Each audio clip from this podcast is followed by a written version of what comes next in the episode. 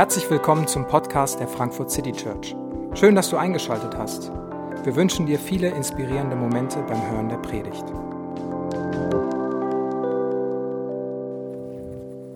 Guten Morgen, ah, schön, dass du, dass ihr hier seid. Gott stirbt für uns, das ist der Titel. Und als ich ihn äh, im Laufe der Woche manchmal Leuten kommuniziert habe per Mail, dann kam zurück, ist das dein Ernst? Hast du dich gerade verschrieben? Äh, als ich es Leuten gesagt habe, haben manche Leute gedacht, erst beim dritten, vierten Mal, ach, der meint es ernst, der hat sich nicht versprochen. Äh, ich weiß nicht, ob das deine Reaktion war, als du den Titel hier gelesen hast, als du vielleicht das letzte Woche gehört hast oder im Newsletter gesehen hast, dass du dachtest, so, ist, ist, ist das denen ihr Ernst? Meinen die, das, meinen die das wirklich so? Warum reden die denn über sowas? Und selbst wenn das so ist, wenn das irgendwas mit Gott nur zu tun hat, was, warum interessiert denn mich das? Was hat das denn mit mir zu tun? In den letzten Wochen haben wir darüber geredet, dass das Kreuz ein ganz zentrales Ereignis und Symbol des Christentums ist. Wir haben darüber gesprochen, dass es so zentral ist, weil es den, den Kerngedanken, dass Gott Menschen liebt, ausdrückt, dass Gott uns vergibt, dass Gott für uns ist, dass Jesus für uns stirbt, eindeutig zeigt und beweist. Und vielleicht ähm, wenn, wenn, wenn man darüber redet, vielleicht hast du die Frage selber in deinem Kopf, vielleicht wurde sie dir schon mal gestellt. Und die Frage ist, okay, wenn Gott uns tatsächlich vergeben wollte, weil Gott schon immer die Menschen geliebt hat und Gott einfach vergeben wollte, warum hat er es dann nicht einfach gemacht? Also wenn ich jemanden vergeben möchte, ein, ein Freund von mir schadet mir und ich möchte ihm vergeben, weil ich gerne die Beziehung behalten möchte, weil ich gerne möchte, dass er sich nicht mehr schuldig fühlt. Ich möchte, ihm vergeben. Ja, dann sage ich, ich habe ich hab dir vergeben. Dafür muss ich doch nicht erst eine Taube nehmen, eine Taube schlachten und dann kann ich vergeben. Ich, ich kann das doch einfach machen. Ja, als Christen, eine zentrale Lehre des Christentums ist, dass Christen aufgerufen sind, zu vergeben. Im Vater unser gibt es eine Zeile, die sagt, vergib uns, so wie wir vergeben. Vergebung ist ein zentraler Gedanke. Und die Frage, okay, warum, warum konnte Gott nicht einfach so vergeben? Warum ist das so schwer für Gott? Mit dieser Frage haben sich schon viele Theologen beschäftigt. Und immer wieder, wenn sich Theologen mit damit beschäftigen, ähm, kommen sie zu einem Fazit, einer, einer Beobachtung, die ein englischer Bischof so zusammenfasst. Und er sagt, nichts scheint oberflächlich betrachtet einfacher zu sein als Vergebung. Aber wenn wir tiefer blicken, nichts mysteriöser und schwieriger. Und die Leute beginnen und sagen, ja, Gott vergibt, das kann ja nicht so schwer sein. Das ist ja offensichtlich, das macht er einfach. Aber umso mehr man hinguckt, umso mehr man Fragen sich stellt, umso komplexer und komplizierter wird es. Und es wird komplexer und komplizierter, aber es scheint für uns oft so simpel, weil es da, eine, weil es da zwei, drei Dinge gibt an Kategorien, die, die nicht Christen, sondern die unsere ganze westliche Gesellschaft verloren hat und nicht mehr wirklich kennt. Kategorien, die es nicht mehr wirklich gibt. Und die, die eine hat damit zu tun, dass wenn wir über Gott reden oder wenn, man, wenn, wenn sich Menschen Gott oder spirituelle Wesen vorstellen, dann denkt man, okay, ich und Gott. Und ich und Gott haben diese persönliche Beziehung. Und es stimmt. Das ist, das ist ich und Gott. Und wenn ich eine Beziehung mit jemand anders habe, dann, dann ist da Vergebung, gehört dazu, aber das geht einfach so. Aber Gott ist nicht nur eine Privatperson. Gott ist keine Privatperson. Gott ist der, der Herrscher und Richter des Universums. Und umso größer Gruppen werden, umso schwieriger wird es, gnädig zu sein und Konsequenzen nicht einzuhalten. Also wenn ich mit einem Freund unterwegs bin und er macht was falsch, kann ich sagen, kein Problem, vergebt dir. Wenn ein, ein Lehrer äh, 30 Schüler hat oder 20 oder was auch immer und ein, ein Kind schreibt ab, dann kann der Lehrer nicht sagen, hey, es tut ihm leid, du bekommst auch eine Eins. Das geht nicht. Und das heißt nicht, dass er das Kind hasst, das heißt nicht, dass er das Kind nicht mag, aber es würde alles komplett aus den Fugen geraten es wäre ungerecht und der Lehrer kann es nicht machen. Der deutsche Staat kann nicht sagen, hey, da hat, da hat einer jemanden umgebracht und es tut ihm wirklich leid und er hat sich entschuldigt und wir glauben, das wird er nicht nochmal machen. Freispruch. Das kann der deutsche Staat nicht machen. Das würde das ganze System, eine ganze Gesellschaft, eine ganze Frage von Gerechtigkeit komplett über den Haufen werfen. Und wenn wir jetzt Gott uns vorstellen als den, den ewigen Herrscher der Weltgeschichte, der ultimativ über alles entscheidet, der, der ultimativ für Gerechtigkeit sorgen wird, wie kann dieser Gott zu manchen Leuten sagen, ich vergebe dir, keine Konsequenzen, und zu anderen Leuten sagen, für dich gibt es aber Konsequenzen? Wie kann er das machen und trotzdem in seiner, seiner Rolle als Richter da bleiben? Wir erwarten von einem Richter nicht, dass er vergibt. Ja, wenn ein Richter so handelt, dann verliert er seine, seine, seine Integrität und darf nicht weiter Richter sein. Ein Richter kann nicht sagen, er hat sich entschuldigt und deswegen spreche ich dich frei, obwohl du überführt bist. Und das macht es komplexer und komplizierter für Gott. Dazu kommt, dass Gott als, als Herrscher und, und Sünde im Kern ist, ist eine Rebellion gegen Gott. Also wenn, wenn es da einen Gott gibt, wenn es da ein ultimatives, souveränes Wesen gibt, dann ist er das Zentrum von allem, was existiert. Die Frage, die wir uns oft stellen und die in unserer Gesellschaft ist, ich entscheide, was das Wichtigste in meinem Leben ist. Und das ist passiert sogar in, in Religionen. Ich entscheide, dass Gott das Wichtigste für mich in meinem Leben ist. Aber allein diese Frage ist unfassbar anmaßend. Denn wenn Gott das ultimative Wesen ist und im Zentrum ist von allem, was existiert, dann ist es nicht die Frage, ob ich ihm erlaube, das zu sein. Dann ist nicht die Frage, ob, ich, ob er das für mich ist oder nicht, sondern dann akzeptiere ich das, ob mir das gefällt oder nicht. Aber die Frage ist zu sagen, ich bin wichtiger. Oder der Gedanke, wir, wir, wir tun etwas, von dem Gott sagt, äh, wir sollen es nicht machen. Dahinter steht, Gott, ich, ganz ehrlich, Gott, ich glaube, dass ich besser weiß, was für mich ist, dass ich besser weiß, was für Gesellschaft ist, dass ich besser weiß, was für andere ist, als du. Oder wir, wir nehmen uns was, wir tun etwas, was, wir nicht, was uns nicht gehört. Und der Gedanke dahinter ist, Gott, ich glaube, du gibst mir nicht genug. Gott, ich glaube, du erhältst mir was vor, du nimmst mir was weg. Und im Kern ist, ist jede Sünde, jede, jede Form von, von Sünde eine, eine Rebellion und eine Auflehnung gegen den Herrscher. Und auch das ist, was, ist nichts, was uns so unfassbar schockt. Wenn ich eine andere Agenda als Angela Merkel habe, dann ist das kein Problem, weil wir leben in einer Gesellschaft, wo wir keinen Souverän haben, sondern wir haben gewählte Volksvertreter. Die vertreten mich. Und wenn sie mich nicht mehr vertreten, dann wähle ich jemand anderes. Es gibt etwas, was über allen steht. Es gibt ein Gesetz, es gibt eine Norm, an die sich alle zu halten haben. Zu anderen Zeiten, in anderen Kulturen war ganz klar, es gibt Menschen, was immer die sagen, weil die Könige sind. Das passiert. Und ich setze mich überhaupt nicht dafür ein, zu sagen, wir brauchen wieder Könige und dass Könige besser sind, äh, weil alle Könige Menschen bleiben und Menschen fehlerhaft sind. Und ich finde es sehr gut, dass fehlerhafte Menschen äh, noch von etwas kontrolliert werden. Aber Gott selbst ist nicht fehlerhaft.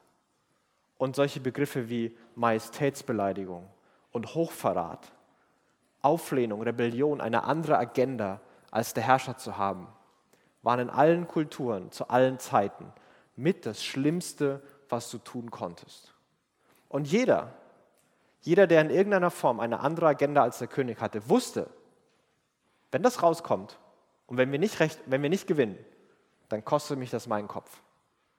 Das war für alle klar. Rebellion gegen den Herrscher hat immer bedeutet, dass ich alles aufs Spiel setze. Entweder ich oder meine Partei werden die neuen Herrscher oder ich verliere mein Leben. Punkt. Keine Alternative. Und Sünde ist im Kern diese, diese Rebellion gegen Gott. Und wir haben ein bisschen die Kategorie verloren. Aber es ist wirklich, wirklich schlimm. Und dazu kommt noch ein weiterer Gedanke, dass Gott als Richter und als Herrscher gerecht und heilig ist. Und alles, was Gott sagt und alles, was Gott will, seine Agenda, seine Plan ist immer perfekt und gut. Und jede Abweichung von seinem Plan ist schädlich. Und da beginnen wir Kategorien zu bekommen, die wir verstehen. Vielleicht hast du dir selber gedacht, vielleicht hast du es schon mal gehört. Also wenn wir sehen, dass etwas offensichtlich schädlich ist, akzeptieren wir auch gerne Bestrafung. Zum Beispiel, du hast einen, Verkehrsunfall und ähm, du hast es einfach nicht gesehen, dass die Ampel rot ist ähm, und du bist gefahren und du bist jemand, der ganz normal bei Grün mit ganz normalem Tempo bist du reingefahren. Und du erkennst es und der, der sagt, ja, das sind 5000 Euro Sachschaden. Und du sagst, ja, die bezahle ich, das war mein Fehler, tut mir leid, das war verdient, das war gerecht, da ist Schaden entstanden, kein Problem. Wenn du ein 15 Euro Parkticket bekommst, weil du in einem Bereich stehst, wo überhaupt gar kein Schild sein sollte, dann kannst du dich aufregen ohne Ende. Ich habe einmal Bewohnerparken geparkt, ohne Schein. Das war bis 19 Uhr und ich habe gedacht, erst 18.45 Uhr, kein Problem, da stellst du dich hin. Ja, 10 Euro habe ich gezahlt. Das waren vielleicht die missmutigsten und äh, ärgerlichsten 10 Euro, die ich in meinem Leben bezahlt habe. Weil es ist doch kein Schaden entstanden. Und das ist doch das ist völlig unverdient. Und wir glauben, dass erst wenn Dinge Schaden erzeugen, erst wenn Dinge schädlich sind und wenn wir den Schaden sehen, dann ist Strafe gerecht. Dann sehen wir es ein. Dass Gott Mörder bestraft, dass der deutsche Staat Mörder bestraft, finde ich gut. Da entsteht ja auch Schaden. Dass er mir einen Strafzettel gibt, für fünf Minuten zu früh parken, das finde ich kacke. Und wir haben diese Kategorie, wir haben dieses Denken, aber wenn Gottes Agenda perfekt ist und jede Abweichung davon weniger als perfekt ist, damit nicht mehr gut und damit schädlich wird, dann ist jede, äh, sorgt jede Sünde für Schaden, ob wir es sehen oder nicht. Und es gibt diese Kategorie. Es gibt die Rebellion und es gibt die Schadenkategorie. Und das andere ist, dass Sünde und diese Auflehnung gegen diesen heiligen Gott, das heißt, dass er ein absolut grenzenloser und ultimativer, reiner, schöner, herrlicher, wertvoller Gott ist. Dass er einen ultimativen Wert hat und jeder Schaden gegen was Ultimatives ein ultimativer Schaden ist. Und die Reaktion, die wir zeigen zeigt, wie viel etwas wert ist. Stell dir vor, du hast eine Tasse in deinem Schrank. Eine Tasse, die steht ganz hinten in deinem Schrank, die hast du schon seit fünf Jahren nicht mehr benutzt und aus irgendeinem Grund hast du die halt noch nicht weggeschmissen. Die bedeutet dir nichts, die ist eigentlich auch irgendwie hässlich, aber du hast sie halt noch nicht weggeschmissen. So, ich komme zu dir in die Wohnung, ich sehe die Tasse, ich nehme sie, denke mir, die ist aber hässlich und schmeiß sie auf den Boden. Du wirst wahrscheinlich verdutzt gucken und denkst, hä, was ist mit dir los? Und dann, ja, hm, die Tasse wollte ich eh wegschmeißen, ist nicht so schlimm. Wenn das eine Tasse ist, die wirklich teuer war, die du von einem unglaublich geliebten Menschen geschenkt bekommen hast, die dir alles bedeutet, die du jeden Morgen benutzt, und ich komme rein, nimm die Tasse, werf sie auf den Boden und sag, die ist hässlich, dann möchte ich nie wissen, was passiert. Dann hoffe ich, dass ich es mit keinem rachsüchtigen und cholerischen Menschen zu tun habe. Und wie wir reagieren, dass wir in dem einen Fall, ja, okay, das verwirrt mich, das gelassen, aber wenn du die Scherben machst, wegmachst, kein Problem, reagieren und in dem anderen Fall wütend und zornig und darüber nachdenken, ob wir das Haus vom anderen abfackeln sollten, sagt was darüber aus, welchen Wert das hatte. Der Schaden, der entstanden ist und die Strafe, die, die wir glauben, die gerecht dafür ist, hat damit zu tun, welchen Wert und welche Würde das Objekt oder die Person hat, die die Geschädigte ist. Wenn ich eine Stechmücke erschlage, bekomme ich von den meisten Leuten Applaus. Wenn ich einen Hund erschlage, schon weniger und vom deutschen Staat eine Geldstrafe. Wenn ich es mit einem Menschen mache, dann klatscht keiner mehr und ich bekomme lebenslang ins Gefängnis. Und der Unterschied liegt in der Würde und dem Wert des Geschädigten.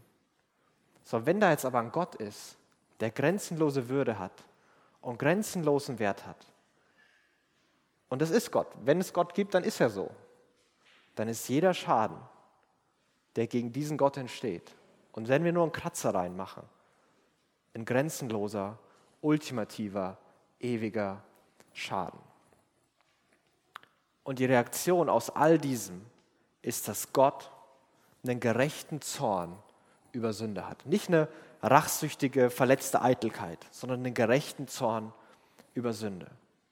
Und wie Gott handeln sollte nach all dem, ist, dass er immer wieder gerecht und klar Menschen Konsequenzen aufzeigen sollte und Menschen strafen sollte, die in irgendeinem dieser Bereiche schuldig geworden sind. Aber die ganze Geschichte des Alten Testaments ist irgendwie eine andere. Und ja, Gott zeigt an, an vielen Stellen, dass er gerecht ist. Und es gibt immer wieder Konsequenzen für Menschen. Aber es gibt keine Stellen oder kaum Stellen, wo Leute sich, wo Leute fragen, ob Gott wirklich gnädig ist oder Leute fragen, ob Gott wirklich gut ist. Aber von den anderen Stellen, ob Gott wirklich gerecht ist, ob Gott wirklich so ist, da gibt es ein paar. Ich weiß nicht, ob du die kennst, aber zum Beispiel es gibt ein kleines Buch Jona. Jona, das ist der Typ, der vom Wal verschluckt wurde. Und dieser Jona bekommt den Auftrag, zu bösen Menschen zu gehen, zu einem mordenden und räuberischen assyrischen Volk. Und die waren wirklich brutal. Und er, er bekommt den Auftrag und sagt, geh dahin und sag denen, die sollen Buße tun, die sollen umkehren, die sollen sich Gott zuwenden. Jona sagt, nee, ich gehe da nicht hin. Ich weiß, dass du gnädig und, und, und barmherzig bist. Ich weiß, dass du den Pennern vergeben wirst, wenn die sagen, es tut ihnen leid. Und ich will das nicht. Ich gehe da hin. Ich gehe da nicht hin.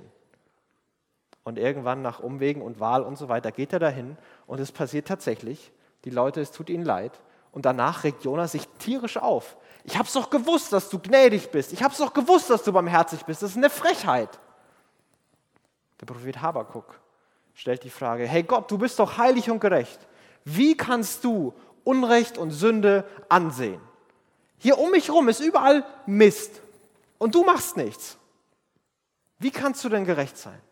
Wie kannst du denn heilig sein?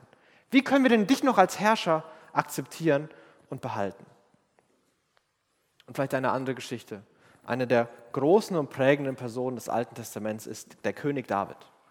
Und König David ist ein Mensch, der vielen sympathisch ist, weil er große Fehler und große Schwächen hat und Gott ihn trotzdem sehr geliebt und sehr groß gemacht hat. Dieser, dieser Mann hatte folgende Geschichte. Er war König. Und er war König und fand eine Frau von einem seiner Soldaten wirklich gut. Also hat sie gesehen und äh, fand sie schön. Und dann hat er die Idee gehabt, ich schicke den Soldaten einfach an eine Stelle an der Front, wo ich weiß, da wird der sicher draufgehen. Und dann nehme ich mir die Frau. Wird keiner merken, guter Plan. So, es passiert tatsächlich genauso. Der Plan David geht auf, der Mann stirbt und David hat ihn quasi umgebracht. Und Gott konfrontiert David. Und David tut unglaublich Buße und es gibt Psalme, wo, wo er seine Zerrissenheit vor Gott beschreibt. Und ja, es hat auch einige schmerzhafte Konsequenzen. Aber das Gesetz war, wer mordet und wer Ehebruch begeht, der muss sterben. Dafür gab es keine Opfer, dafür gab es keine Ausnahmen. Das waren Dinge, da gab es Todesstrafe. Und wir staunen darüber. Gott ist so gnädig und Gott vergibt so sehr. Und es ist so toll. Und stell dir mal vor, du bist der Kumpel von dem Verstorbenen. Uriah hieß der Mann. Und du bist der Kumpel. Und du hast mit ihm an der Front gekämpft. Und er hat mehrfach sein Leben eingesetzt, um deins zu retten. Und dann gibt es da diesen König, der den einfach umbringt. Und sein Verbrechen war, dass er eine zu schöne Frau geheiratet hat. Und es passiert nichts mit dem König. Stell dir vor, du bist Vater oder Mutter von Uriah. Und das Problem war, dass deine Schwiegertochter so zu schön war. Und er wird umgebracht. Und es passiert nichts. Der bleibt König. Ja, der wird sogar das Beispiel für alle Könige für die folgenden Jahrhunderte. Es ist ja schön, dass Gott gnädig ist. Es ist ja schön, dass Gott vergibt. Und wenn Gott mir vergibt, super.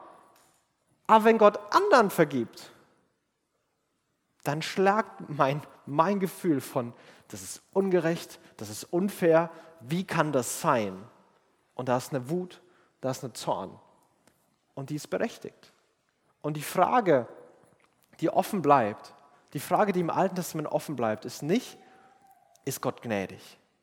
Sondern die Frage, die offen bleibt, ist, wie kann Gott, der manchmal so gnädig handelt, überhaupt gerecht sein?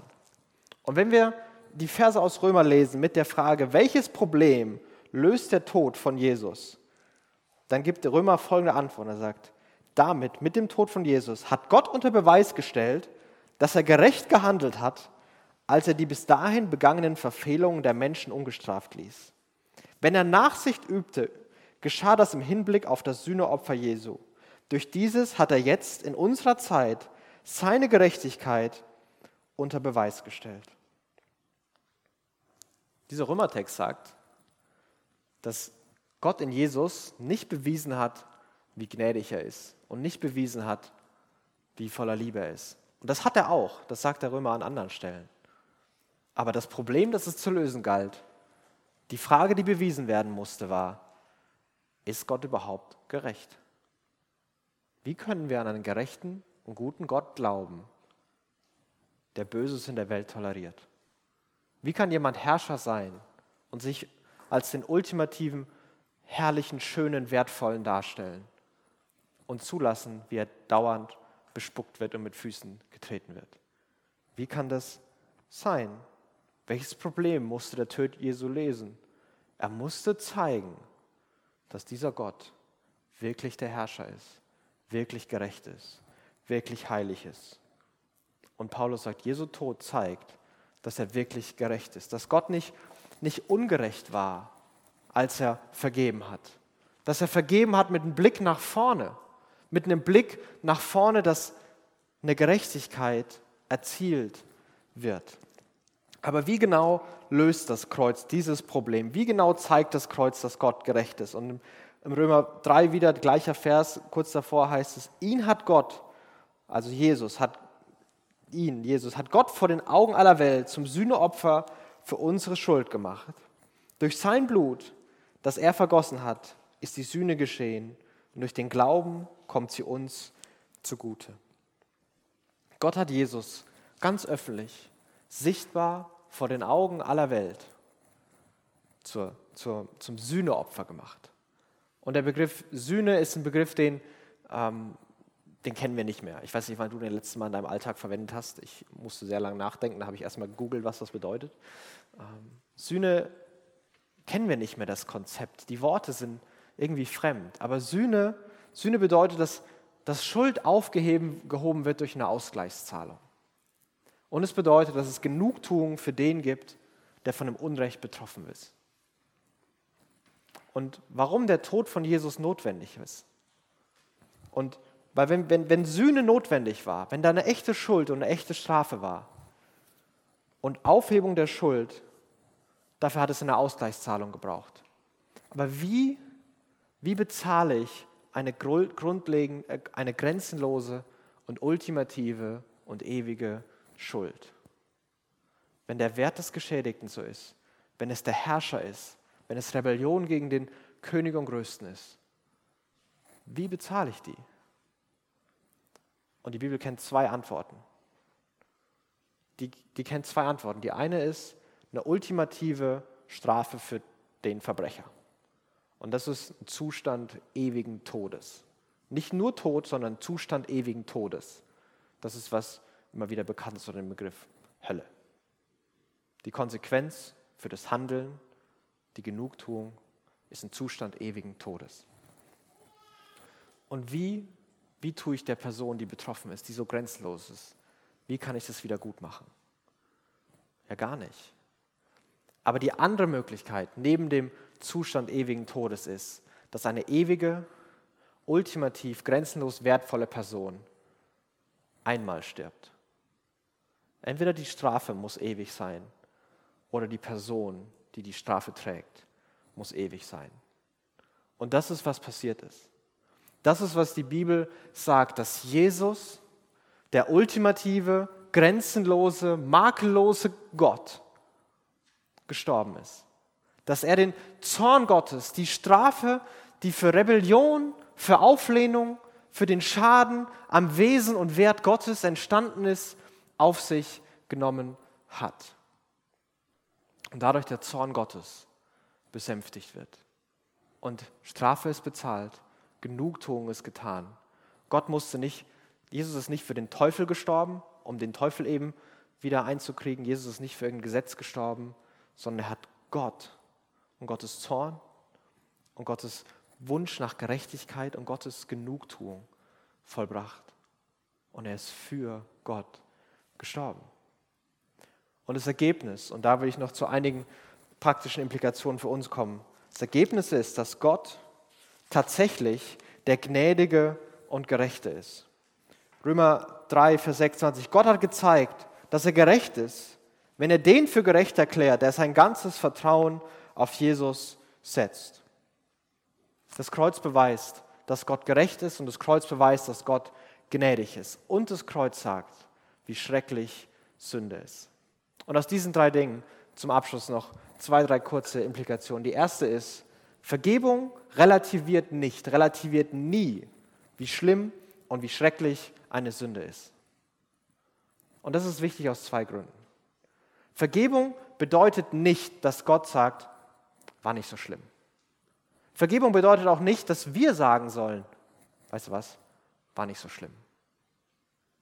Wenn wir das Gefühl haben, etwas ist nicht so schlimm, jemand tritt mir auf den Fuß, habe ich kein Problem zu vergeben. Ja, da ist ein Schaden entstanden, aber ist nicht so schlimm. Sorry, kein Problem, alles gut. Aber wir denken diese Logik weiter und diese Logik wird dann ein Problem, wenn wir glauben, es gibt Dinge, die sind so schlimm, dass sie nicht vergeben werden können. Ja, Gott hat mir vieles vergeben, aber das, das kann Gott mir nicht vergeben.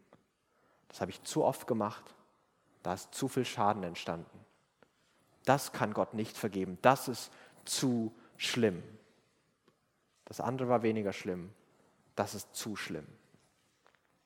Aber Gottes Vergebung beruht nie darauf und hat noch nie darauf beruht, dass Gott sagt, ist nicht so schlimm.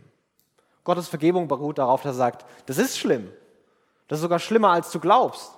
Das ist schrecklicher, als du glaubst. Der Schaden, der entstanden ist, die, die Schuld, die entstanden ist, ist größer, als du glaubst. Ich vergebe dir nicht, weil es nicht schlimm ist, sondern ich vergebe dir, weil Jesus die Strafe getragen hat.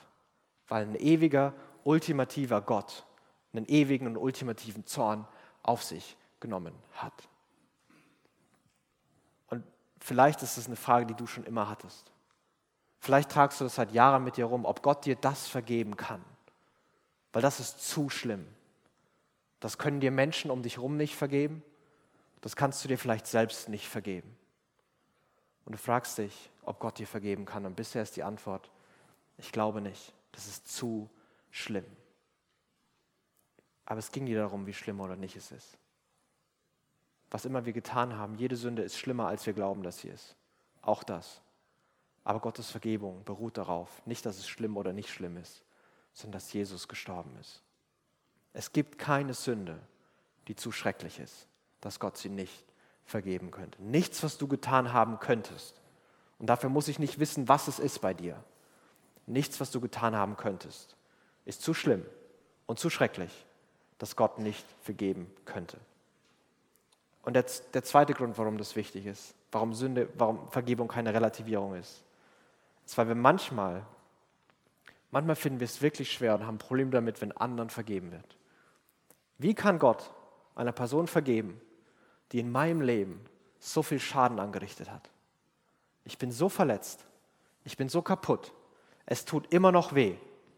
Und ich sehe, wie da jemand vergeben durch die Gegend läuft. Gott, das kann doch nicht sein.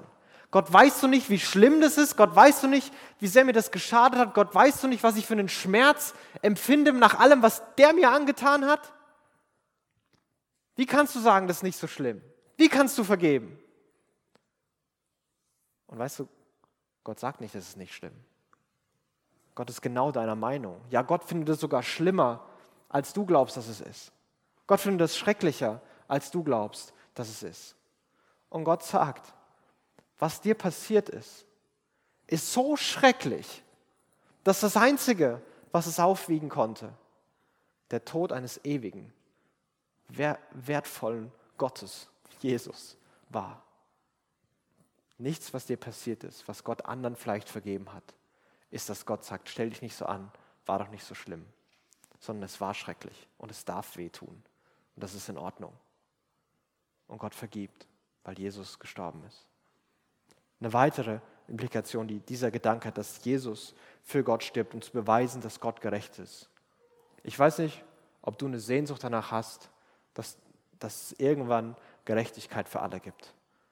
dass die Menschen, die scheinbar bis zum Ende ihres Lebens nie die Konsequenzen für ihre absolut destruktiven und schädlichen Verhalten hatten, dass die am Ende damit einfach durchkommen. Ich, ich wünsche mir nicht aus einem, nicht aus einem boshaften Rachegedanke, sondern aus meinem Sinn und Gefühl für Gerechtigkeit wünsche ich mir, dass es Gerechtigkeit gibt. Und Jesus und Gott ist so, ihm ist es so wichtig, dass es Gerechtigkeit gibt. Dass er bereit war, seinen eigenen Sohn zu opfern. Dass Jesus bereit war, sein eigenes Leben zu geben, um zu zeigen, ich bin gerecht.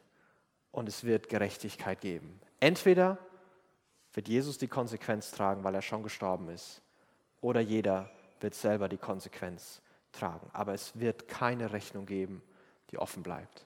Und Gerechtigkeit wird passieren. Und das Letzte, das ist vielleicht das, das Größte und das Wichtigste, ist, dass wenn wir, ähm, und ich weiß, das war viel, wenn wir den, den Schrecken von Sünde und wie schlimm das wirklich ist, wenn wir das Wesen Gottes und wie heilig er wirklich ist, klarer sehen und besser, besser verstehen, dann ist die Schlussfolgerung nicht, dass wir uns jetzt noch schlechter fühlen müssen, sondern die Schlussfolgerung ist, dass wir noch mehr staunen können. Weil wir dürfen wirklich zu dem, dürfen wir wirklich Vater sagen. Zu dem dürfen wir wirklich kommen. Mit diesem Gott dürfen wir wirklich eine persönliche Beziehung haben. Dieser Gott liebt uns wirklich. Wir stehen vor Gott und wir kommen zu Gott. Nicht, weil es nicht schlimm war, nicht, weil wir es wieder gut gemacht hätten, nicht, weil Gott ungerecht ist, sondern weil Jesus sich zwischen uns und Gott gestellt hat, weil Jesus den Zorn auf sich genommen hat, nicht weil er musste, sondern weil seine Liebe ihn gedrängt hat und er unbedingt wollte. Und deswegen ist dieser gerechte Herrscher des Universums weiterhin der gerechte Herrscher des Universums.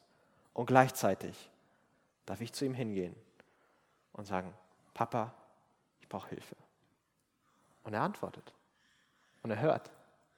Und wir können staunen, was für ein Gott, was für ein Gott haben wir.